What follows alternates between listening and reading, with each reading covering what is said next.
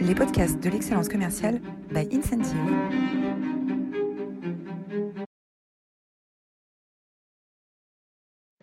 Bonjour à tous et bienvenue à nouveau dans cette nouvelle édition des Masterclass de l'excellence commerciale. J'ai l'immense plaisir et le grand honneur d'accueillir aujourd'hui Alexia de Bernardi. Bonjour Alexia. Bonjour Roland, bonjour à tous. Alors comme chaque semaine, vous êtes absolument euh, formidable. Euh, la semaine dernière, vous étiez 232 euh, inscrits pour écouter Bruno Lenoble du cabinet Valtao. Bruno qui nous a parlé de, stress et comment apprivoiser le stress, comment faire du stress un, atout. Et ce que je retiens de, cet échange, c'était le, fait que notre corps et notre esprit réagissent de la même façon face à un danger vital euh, ou face à une menace euh, pour notre ego. Hein. donc, menace pour notre vie, menace pour notre ego. Le corps réagit de la même manière en produisant de l'adrénaline euh, qui euh, décuple nos, capacités. Et quand on, prend conscience du fait de cette réaction euh, biologique, biologie chimique finalement, ça donne beaucoup de recul par rapport au stress qu'on peut vivre en, entreprise. Et, je vous invite à, réécouter sur notre chaîne YouTube ou sur en podcast, sur Spotify, sur Google Play, sur Apple Play, sur Deezer, cette, masterclass tout à fait passionnante avec, avec Bruno Lenoble. Euh, aujourd'hui, aujourd'hui, nous allons parler euh, d'un sujet sur lequel on a beaucoup écrit, sur lequel on a beaucoup entendu, euh, mais qui, est, euh, qui devient absolument clé, c'est euh, la collaboration à distance. La collaboration à distance, comment est-ce qu'on fait pour collaborer à distance? Alors juste avant de rentrer dans le, dans le vif du sujet, les masterclass de l'excellence commerciale sont rendus possibles par Incentive. Incentive qui est un outil de management qui va intégrer les dernières technologies et les dernières recherches en sciences cognitives pour aider euh, les managers à devenir de meilleurs coachs en euh, centralisant les informations dont ils ont besoin pour accompagner les équipes dans leur transformation. Euh, get Your Managers Ready for Growth euh, dans l'onboarding, la gamification de la performance et le coaching euh, et la croissance individuelle. Voilà, Incentive travaille dans une vingtaine de pays disponibles dans neuf langues, dans des secteurs très variés. La page de publicité est terminée. Et donc, nous avons aujourd'hui le plaisir d'accueillir Alexia. et peut-être, Edouard, peux-tu nous faire un portrait pour nous faire découvrir qui est, qui est Alexia? Avec plaisir. Alexia de Bernardi, vous êtes ingénieur diplômé de l'ENSTA et euh, que vous complétez par un master entrepreneur à HEC. Vous avez d'abord un parcours dans le conseil en stratégie, puis dans la direction de projets innovants dans le digital. Depuis 20 ans, vous gravitez dans l'univers de l'innovation et des startups, à la fois en ayant fondé la société Philapi en 2004, spécialisée dans la gestion de centres loisirs d'entreprise et revendue au groupe Babylou en 2014. Vous êtes également actionnaire d'une dizaine de startups digitales innovantes. À ce titre, vous avez été régulièrement interviewé sur des plateaux télé comme TF1, M6 ou France 4 et reçu une quinzaine de prix d'entrepreneurs comme de cœur Femmes Business Angels, le concours européen de l'entreprise innovante, mais aussi lauréate BFM Business, Sanofi et de 92 Entreprendre. Trajectoire HEC, Trofemina et Mercure HEC pour finir. Puis, en 2018, vous avez fondé la Webox, une société digitale RH ou HR Tech pour faire monter en compétence les communautés apprenantes et animer les bonnes pratiques managériales. Parallèlement, vous écrivez deux ouvrages, Moteur d'engagement 365 bonnes pratiques pour créer du lien et mieux travailler ensemble, un livre que vous êtes venu pour présenter l'année dernière au Masterclass de l'excellence commerciale, puis un second livre, les 130 règles d'or pour mieux collaborer à distance que vous allez nous présenter aujourd'hui. La particularité de ce dernier livre étant qu'il est le fruit des bonnes pratiques partagées par les, utilisateurs de la Webbox. Quel parcours, quel parcours Alexia? Euh, extraordinaire parcours d'entrepreneur. Euh, finalement, qu'est-ce qui t'a donné envie d'écrire ce, livre euh, qui est ton deuxième, euh, deuxième ouvrage? On avait eu le plaisir de t'accueillir il y a quelques mois sur, sur ton, ton, premier, ton premier livre. Qu'est-ce qui t'a donné envie de, décrire les 130 règles d'or pour mieux collaborer à distance? Alors, bah, merci, merci Roland et merci toute l'équipe pour cette présentation. En fait, ben, comme du coup vous l'avez peut-être compris avec mon parcours d'entrepreneur et d'innovation, je suis un côté très pragmatique que j'ai toujours mis dans, dans, mes projets. Et pendant ces confinements, on a tous été secoués par des, messages clés, des, paniques cette crise. Et en fait, on se demandait tous, mais finalement, comment il faut faire concrètement? Voilà. Donc ça a été le fil rouge de mon premier et de mon deuxième livre.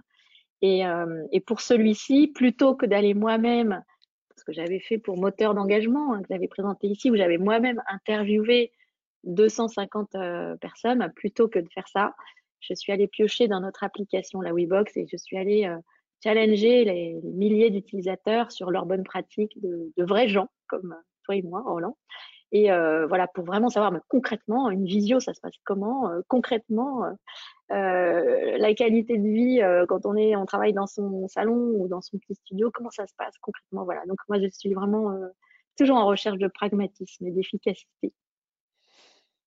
Et alors, quelles sont, euh, à travers ces analyses donc, récupérées de, ces milliers de témoignages, de ces milliers de partages d'expériences euh, sur la plateforme, euh, sur la plateforme la WeBox, quels sont les nouveaux besoins que, au-delà des, au-delà des lieux communs qu'on, entend, de, créer, de recréer du lien, etc. Quels sont les, nouveaux besoins un peu, un peu étonnants, un peu surprenants que tu as pu analyser dans, cette, dans ce travail que tu as mené? En fait, pendant euh, la crise sanitaire, il y a eu vraiment, euh, on a tous fonctionné un peu en mode pompier, c'est-à-dire que il a fallu euh, rapidement fonctionner du mieux qu'on pouvait avec le contexte sanitaire, la peur que tout le monde avait sur son propre job et l'avenir de sa société. Donc, ça n'a pas été vraiment du télétravail. ça a été un peu du, mode pompier, du mode panique. Et là, la différence, c'est qu'il faut vraiment structurer maintenant, organiser euh, ces nouvelles façons de travailler. Alors, des chercheurs à Stanford ont indiqué, ont structuré cette démarche en disant, euh, bah, finalement, il y a des activités téléfragiles et des activités télérobustes. Alors, qu'est-ce qu'une activité téléfragile? C'est quelque chose qu'on a du mal à faire à distance.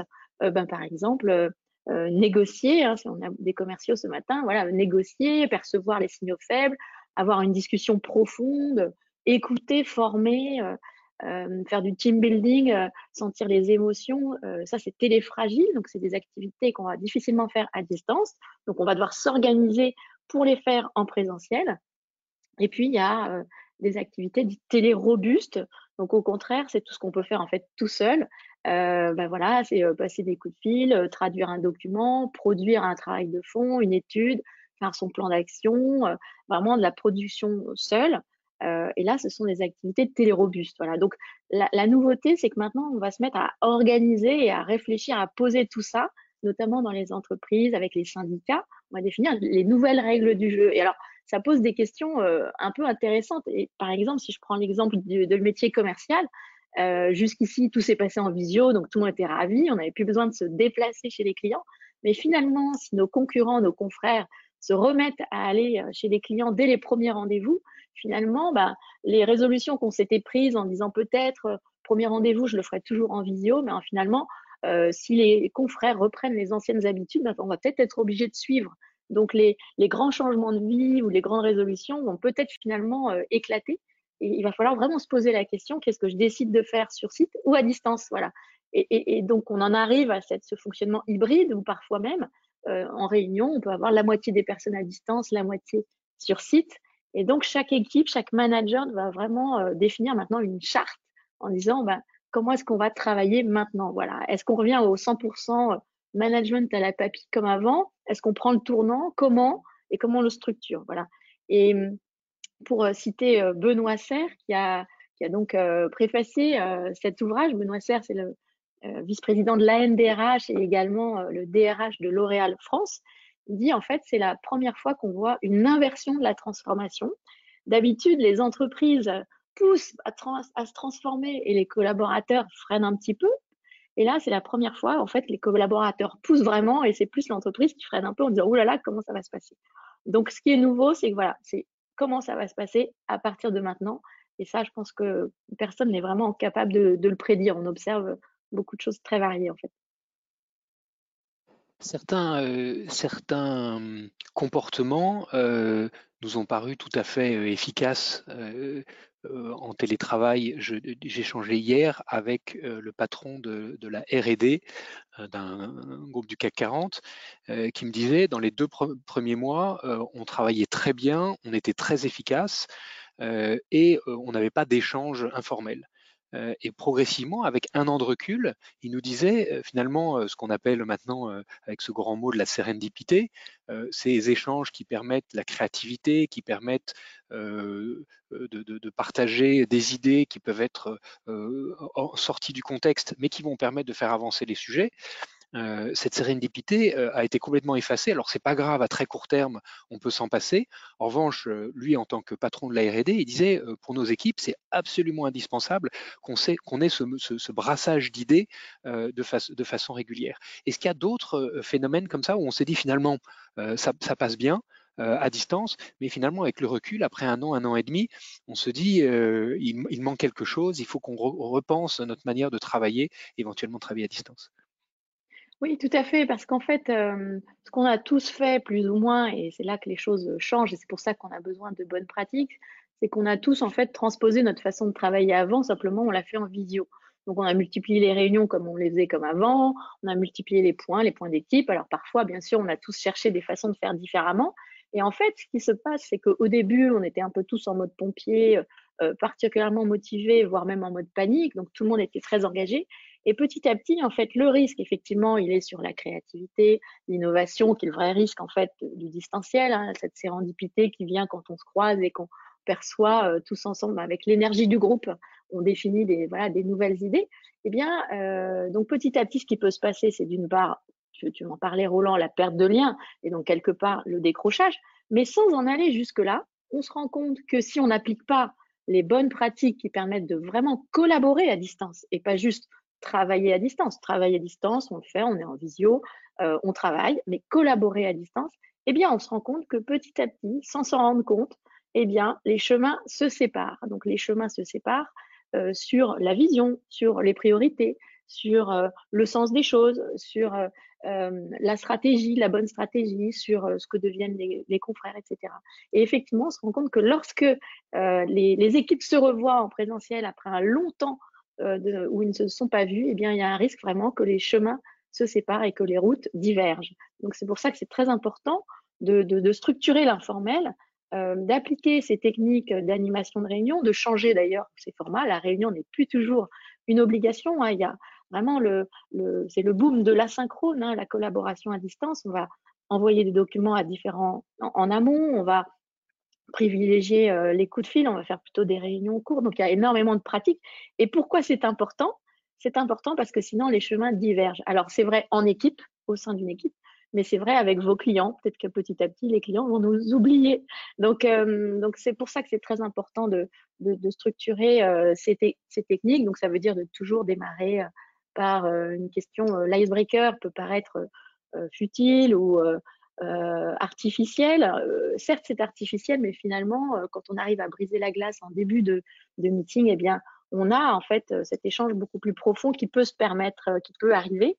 De la même de toujours finir une, une, réunion par une technique de feedback. Là aussi, ça peut paraître artificiel, routinier, mais il faut aller chercher les ressentis, les ressentis, les objections. Donc, il y a plein de techniques dans l'ouvrage, savoir comment finir une réunion avec une question qui va amener de la valeur, comment créer cette interaction car si on ne l'a pas, eh bien, à force de non-dits et de biais cognitifs et, euh, d'absence de lien, eh bien, les chemins divergent.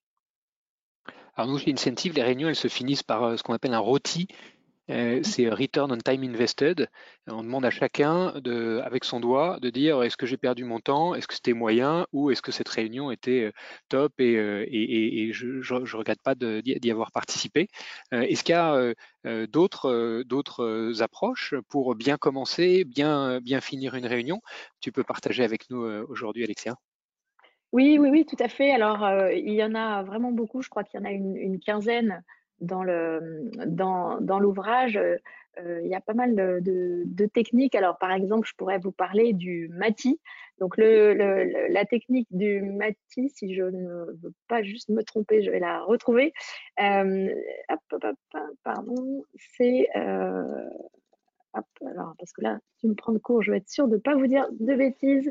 Euh, donc, ce sont souvent, en fait, les techniques de feedback sont souvent, en fait, des questions très, très courtes qui vont vous permettre de, euh, en répondant à, cette question, d'apporter une forte valeur ajoutée. Donc, il y a par exemple la technique de, des A. Donc, euh, qu'est-ce que j'ai apprécié, qu'est-ce que je voudrais revoir, qu'est-ce que je voudrais modifier?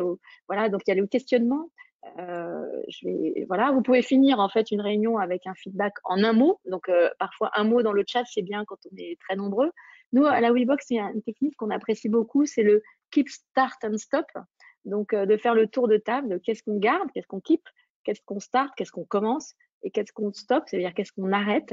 voilà, vous avez les techniques des donc voilà les trois A. Qu'est-ce que qu'est-ce que euh, cette réunion a amplifié ou qu'est-ce que j'aimerais voir amplifier, augmenter, ce que je souhaiterais, euh, qu'est-ce que chacun a apprécié dans ce meeting, dans cet échange, ou qu'est-ce qu'on voudrait voir ajuster, qui est un, petit peu euh, différent. Voilà, donc il y en a plein. Le, le Matisse, c'est qu'est-ce qui m'a marqué, qu'est-ce que j'ai appris, qu'est-ce que je transpose ailleurs, enfin voilà, quelles sont mes interrogations. Et donc il y en a plein comme ça. L'idée, surtout, c'est pour éviter de tomber dans une routine, en fait, c'est de varier ces techniques. Euh, et c'est pour ça que l'appli euh, de la WeBox, c'est le principe, hein, c'est de varier ces techniques pour euh, justement eh bien, être vraiment dedans, être concentré dans cette technique à chaque fois. Et même si vous êtes chez des clients, en fait, nous, on, applique cette, technique chez les clients. Le rôti, on l'a déjà fait en, en, clientèle, en physique. Et il y a une technique que j'aime beaucoup et en clientèle aussi, c'est intéressant. C'est en début de réunion de dire euh, bah, finalement, ce, ce, webinaire, cette visio, cette conférence, cette réunion, euh, à votre avis, elle sera un succès? Si et puis chacun apporte, euh, apporte sa brique. Et ça vous permet de savoir, voilà, pour moi, ce sera un succès si on tient le timing, je suis pressée, si je sais combien ça coûte, si j'ai compris ce que vous faites. Enfin voilà, donc vraiment, je vous invite à, appliquer ces techniques pour éviter que les chemins divergent petit à petit dans le temps. Donc on, va euh, finalement se rencontrer euh, différemment. Euh, j'ai une question sur l'asynchrone dont tu parlais tout à l'heure. Certaines entreprises bien connues comme, comme Alan, hein, qui fait un succès extraordinaire sur le marché de, de l'assurance santé, ont décidé de supprimer complètement les réunions, de travailler exclusivement par écrit euh, euh, voilà, ou alors d'avoir des, points individuels one-on-one, mais aucune, aucune réunion euh, collective. Qu'est-ce que tu en penses et quelles sont les limites? Est-ce que c'est adapté à, notre environnement? Est-ce qu'on perd pas une partie de, une partie de l'humain, une partie de cette sérendipité, une partie de, de ce qui fait qu'on est, qu'on est joyeux quand on va au bureau le, matin? Mmh.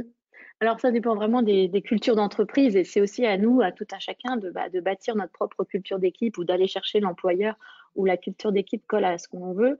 Euh, alors, on a vu tout à l'heure que ça dépendait beaucoup des métiers. Hein. Donc, euh, il y a des métiers de production où effectivement on produit très bien chez soi, les, activités qui sont télérobustes. Euh, donc, ça, on peut les produire vraiment chez soi. Euh, c'est vrai qu'avec les confinements et, ces nouvelles façons de travailler, il y a eu un rêve de, totale liberté, d'entreprise libérée. Euh, voilà. Pour moi, en fait, la priorité d'une entreprise, hein, c'est le collectif, c'est pas l'individu. Le sens d'une entreprise, c'est de faire des choses ensemble. Donc, effectivement, euh, l'hybridation du travail s'accélère. Donc, on n'a pas le choix que de faire, d'avoir tous des modes de travail hybrides avec un mix entre collaboration à distance et sur place. Euh, sans oublier que ça ne concerne que 30% à 35% des, travailleurs. Hein. Mais euh, ça dépend d'une part des métiers que l'on fait. Euh, moi, je, ne vois pas comment un commercial grand compte dans le B2B peut s'affranchir de voir son client.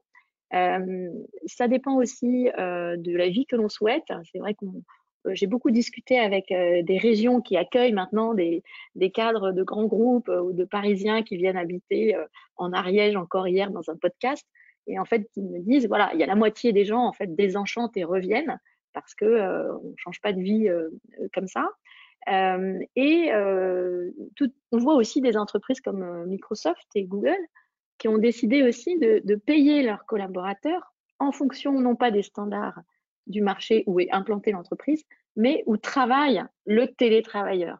Donc on voit que ça va modifier quand même énormément de choses et finalement ce désenchantement peut aussi venir bah, du niveau de salaire et de la vie qu'on peut avoir en face. Donc, tout ça pour dire qu'il, euh, dans la plupart des entreprises, nous, ce qu'on observe, c'est qu'on est plutôt sur une tendance du 2-3 jours de télétravail parce que la priorité, c'est le collectif et il faut se voir.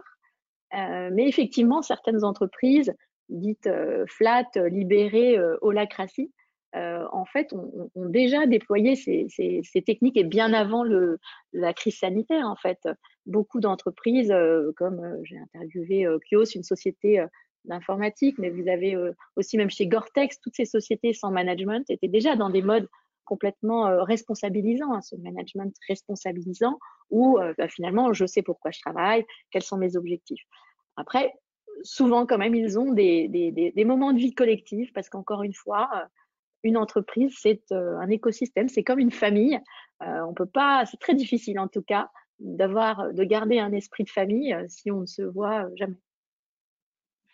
Donc l'entreprise sans réunion, c'est possible, c'est souhaitable? Alors, après, ce sont des convictions euh, personnelles. Moi, j'y crois pas. Après, tout dépend de ce qu'on appelle une réunion. Hein. Je pense qu'on a besoin de se voir, on a besoin de se, sentir, on a besoin euh, de, plaisir, on a besoin de brainstormer et de, comprendre. Voilà, l'homme est un animal social. Hein. On n'est pas fait pour être seul, euh, seul à distance. Mais c'est une, conviction personnelle. Hein. Je sais qu'il y a des, les freelances dans l'informatique, par exemple, ça se fait beaucoup. Hein. On parle même de, work holiday, de work day, de work travel. Finalement, on va aller travailler, euh, on va aller voyager pour travailler à l'autre bout du monde. On va partir en vacances et travailler. Euh, du coworking en vacances, tous ces modèles sont en train de s'expérimenter.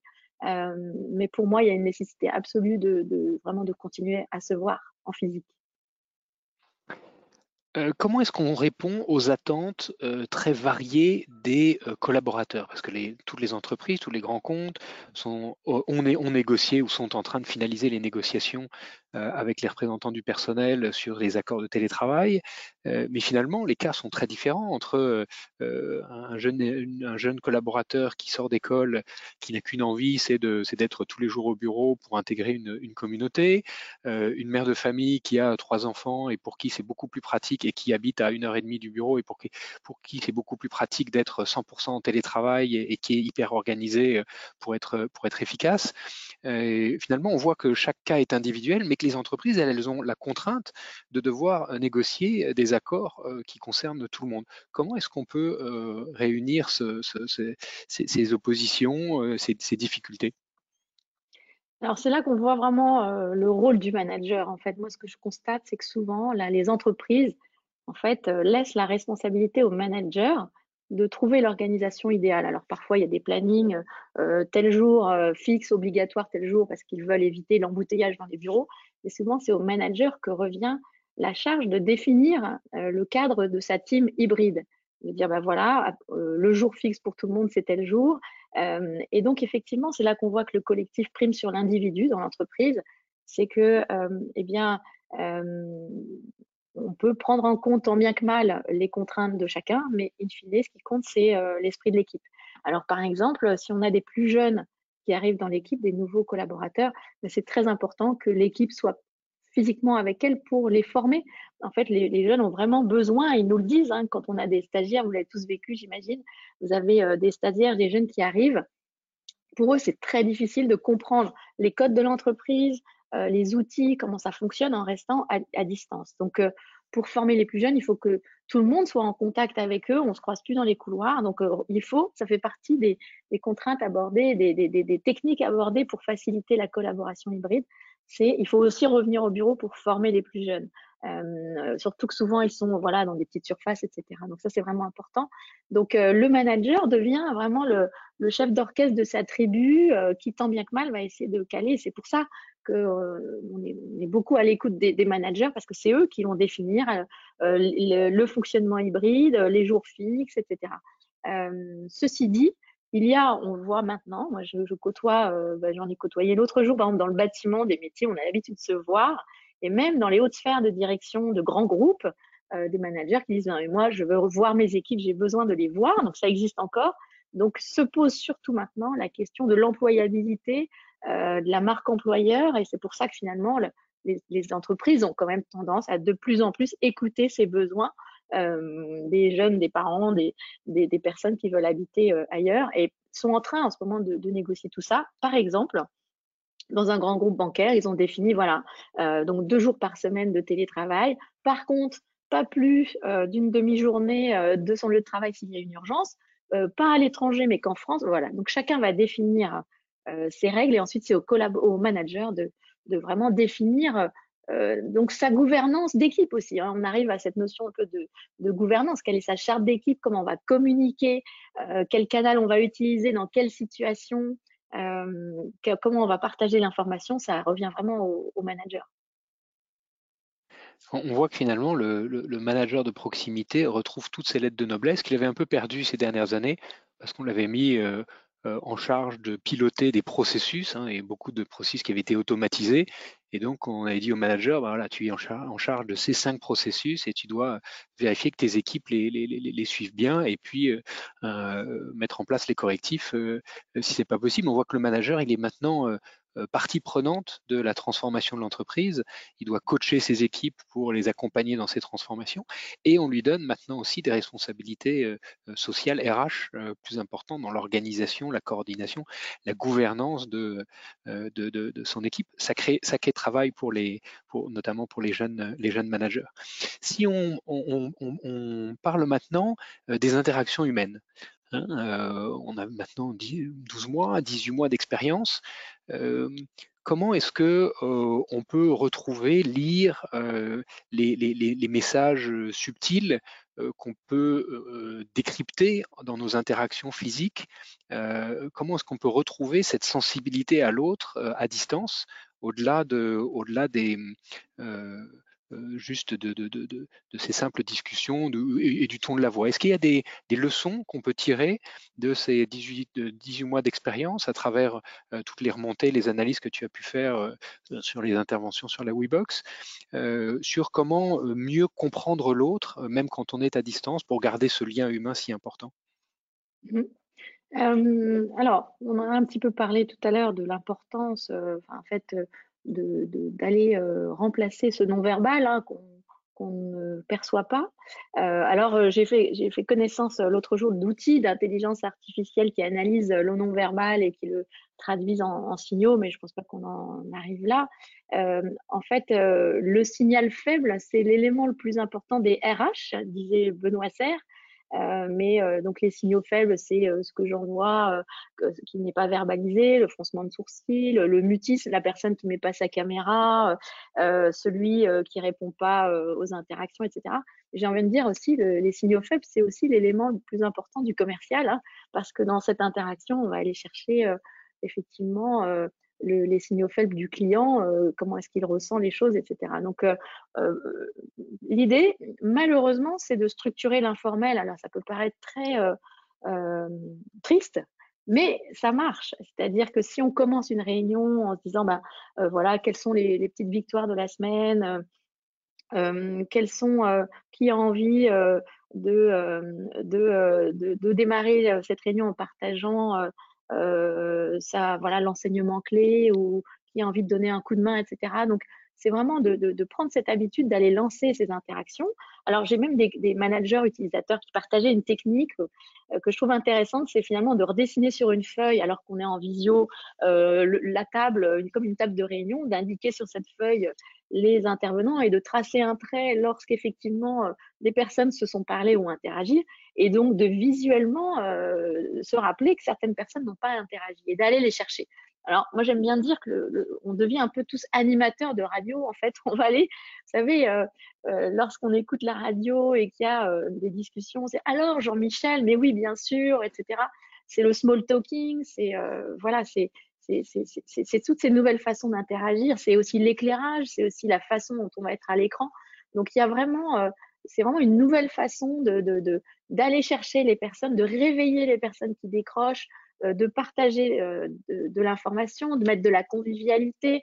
Euh, le double écran est intéressant parce qu'il va se passer un quiz sur le téléphone pendant qu'on va partager à l'écran euh, autre chose. Euh, mais s'il y avait qu'une clé à retenir, Roland, je pense que vraiment, ce qui est important, c'est de se dire, il faut jamais plus de 50% d'informations descendantes dans une réunion ou dans un partage ou quoi que ce soit. Il faut toujours 50% d'interaction. Et alors cette interaction, elle ne vient pas toujours. Donc il faut la préparer. Et c'est vrai que on, a enchaîné pendant les confinements les visios à n'en plus finir, mais la clé, c'est d'en faire beaucoup moins et de vraiment les préparer et de préparer des questionnements pour chercher les signaux faibles, de préparer des quiz, de préparer des exercices, de préparer des sous-groupes. Donc, euh, donc le mot-clé, hein, c'est vraiment euh, d'appliquer euh, toutes, ces, toutes ces règles d'or pour mieux préparer ces interactions pour qu'elles soient efficaces parce que ça s'apprend, c'est pas inné et on a tous, tous besoin d'aide pour aller chercher ces, ces, feedbacks et ces signaux faibles. Et grâce à toi, Alexia, on a euh, les moyens d'apprendre et de progresser avec euh, ce, livre extraordinaire. Les deux questions classiques qu'on pose à tous nos intervenants lors des masterclass de l'excellence commerciale.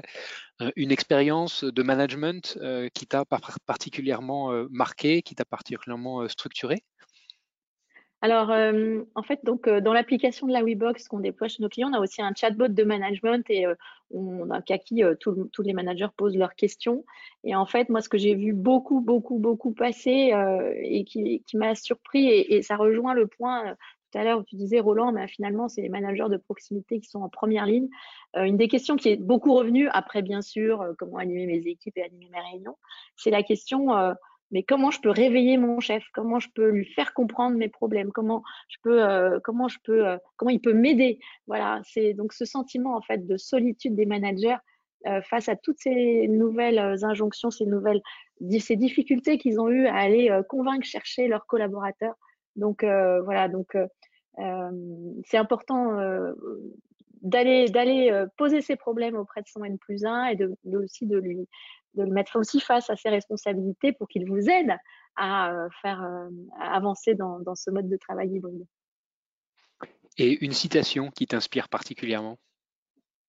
Alors moi, c'est toujours la même. Je me demande si j'ai pas donné la même euh, la dernière fois, l'année dernière, Roland, mais je suis très inspirée par le Yalla de Sœur Emmanuel, qui veut dire voilà, allez, ça y est, c'est parti, on y va, on est dans l'action. donc voilà, c'est un peu mon, mon motto.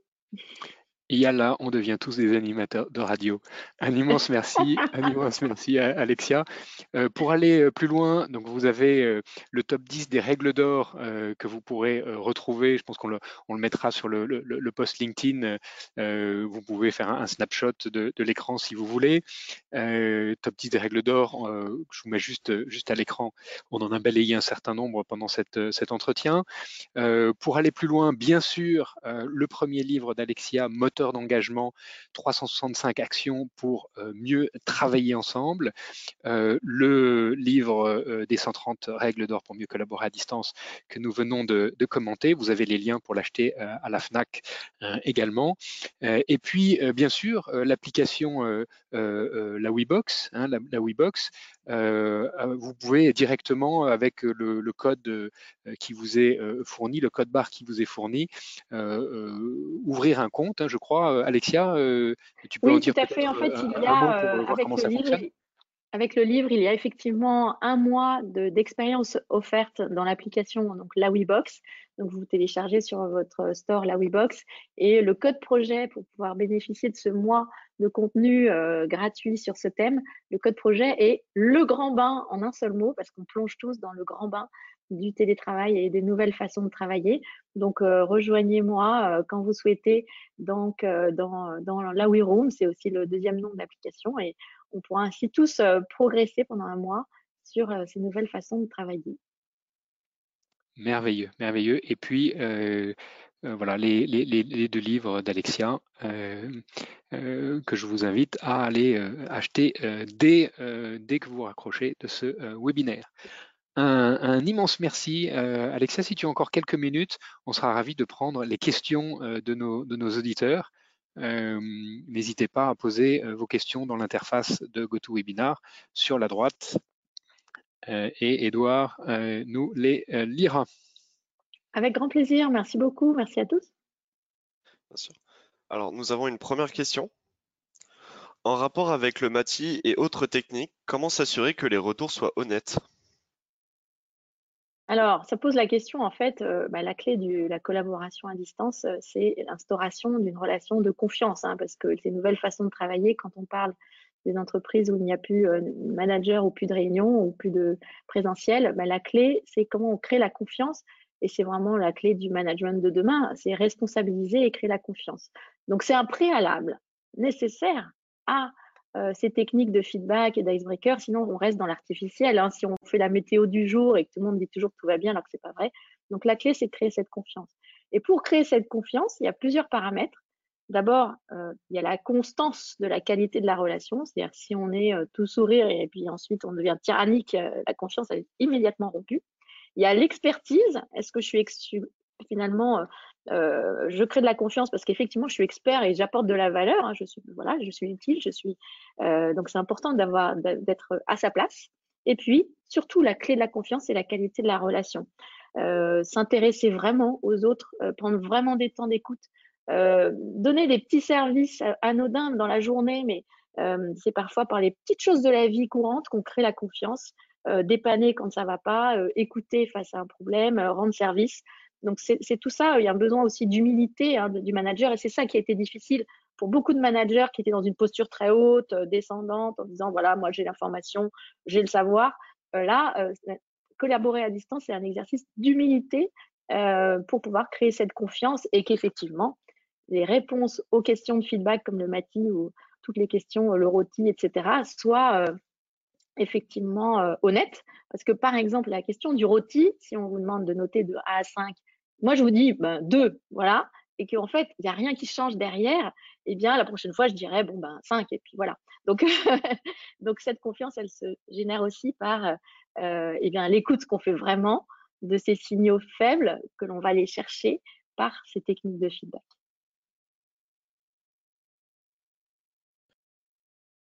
Autre question, comment gérer des conversations très complexes ou chargées émotionnellement lorsque l'on n'est pas en face à face? Alors euh, donc déjà, déjà pour moi le préalable c'est que ce soit des relations, des relations one to one. Hein. c'est, à ce moment-là on va prendre son téléphone, on va ou bien faire une visio ou prendre son téléphone, euh, être vraiment à l'écoute. Mais là j'avoue que j'ai pas forcément beaucoup d'autres pratiques que de se dire bon bah on va se voir, on va se prendre un café, ça fait partie vraiment des indispensables. Quand ça va pas, euh, c'est important de se voir et c'est là aussi que la confiance va se créer. Euh, c'est de se dire bon ben je suis importante pour cette personne, pour mon manager qui vraiment euh, écoute vraiment et voit vraiment que ça va pas. Et faut-il privilégier certains soft skills par rapport à la collaboration à distance dans le recrutement et de par également euh, intégrer cette notion de collaboration à distance dans l'enseignement supérieur? Ah, alors, l'enseignement supérieur, je ne connais pas, euh, en tant qu'en tout cas méthode de travail.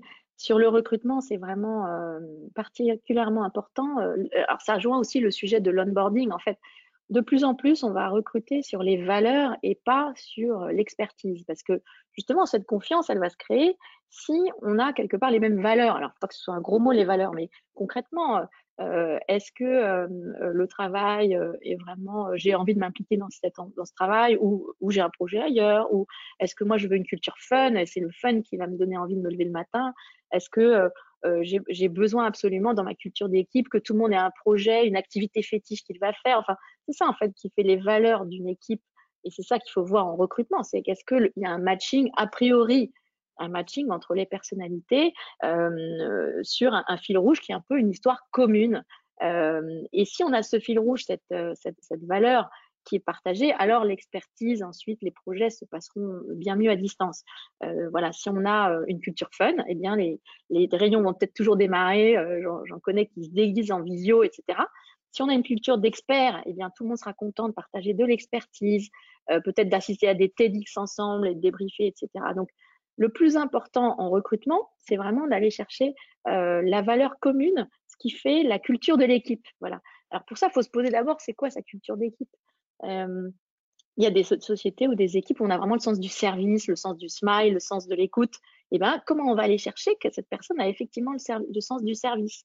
Nous, par exemple, euh, alors je vous disais le code projet pour ouvrir l'application la WeBox, c'est le grand bain parce que bah, le grand bain, nous, c'est vraiment euh, la valeur au sein de la WeBox parce qu'on se jette à l'eau tous les jours. On a une culture start-up. Voilà. Eh bien, si on recrute quelqu'un, on va aller vérifier par le jeu de questionnement et puis aussi par le partage de ses expériences personnelles. Est-ce que cette personne a la culture de l'audace ou au contraire a besoin d'être extrêmement euh, rassurée? Voilà. Et, ça, c'est vraiment la clé pour recruter à distance et de partager sur ces thématiques-là. Donc là aussi, pas de secret, ça nécessite de préparer, de dire bah, au fait, quels sont euh, les valeurs de l'équipe, c'est quoi, moi, le, fil rouge pour travailler avec quelqu'un avec plaisir. Et une fois qu'on a ça, alors pour dérouler l'émission, c'est beaucoup plus efficace. Alors j'ai une question qui, qui à mon avis, vous a été souvent bah, demandée. Que faire si un collaborateur est insensible à nos efforts?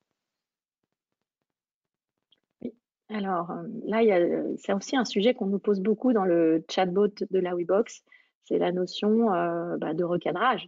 En fait, il y a un moment, donc déjà, déjà de comprendre si on est légitime pour faire ce recadrage. Est-ce que c'est vraiment un collaborateur ou est-ce que, quelquefois on nous dit, est-ce que je dois recadrer un collègue? Est-ce qu'on est, légitime pour faire ce, ce recadrage? Et effectivement, il faut structurer un recadrage. Donc, un recadrage, c'est comme un, c'est comme un feedback, en fait, ça se prépare. Il y a aussi des techniques, on parle du feed forward notamment dans, dans, l'ouvrage, parce que euh, euh, faut faire vraiment, faut le préparer en étant extrêmement factuel. Alors, on va parler de la communication non violente, euh, toutes ces techniques. En fait, il faut vraiment être sur les faits et que la personne comprenne l'impact de sa non-action, de son non, de son manque de volonté, l'impact sur le projet, sur l'équipe, sur l'entreprise, sur vous, sur elle. Donc c'est important d'être très factuel sur la communication de cet impact. Et ensuite d'essayer de bâtir un plan d'action avec cette personne-là. Voilà. Euh, le management à la papille, ça aurait été de dire bon, là c'est pas du tout ça. C'est on va être positionné en feed forward, ça veut dire si on devait faire différemment, qu'est-ce qu'on changerait? Euh, Qu'est-ce que sur quoi on pourrait s'engager ensemble? Et puis c'est d'adopter aussi une posture de coach, de manager coach. Je me mets à côté de toi. Dis-moi comment je peux t'aider. Quel est le problème Voilà. Donc pour crever l'abcès, parfois c'est important aussi bah, de se voir euh, et pas forcément juste de faire ça euh, au téléphone, justement de percevoir et de recréer cette relation qui peut-être a été un petit peu étiolée euh, au fil du temps.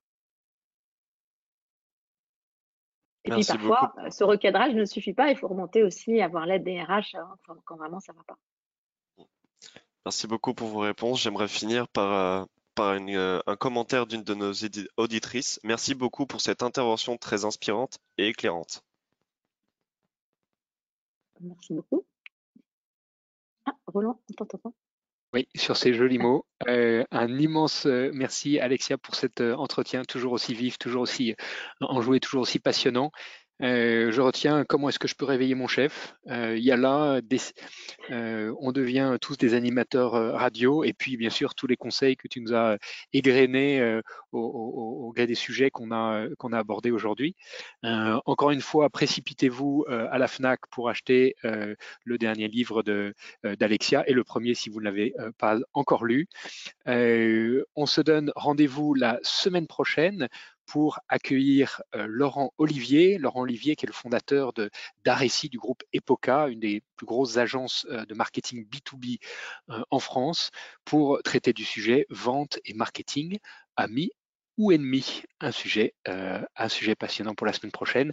Merci à tous, excellente semaine. un grand merci, Alexis, encore pour ta présence et à très bientôt, j'espère. Merci Roland, merci à tous. Au revoir.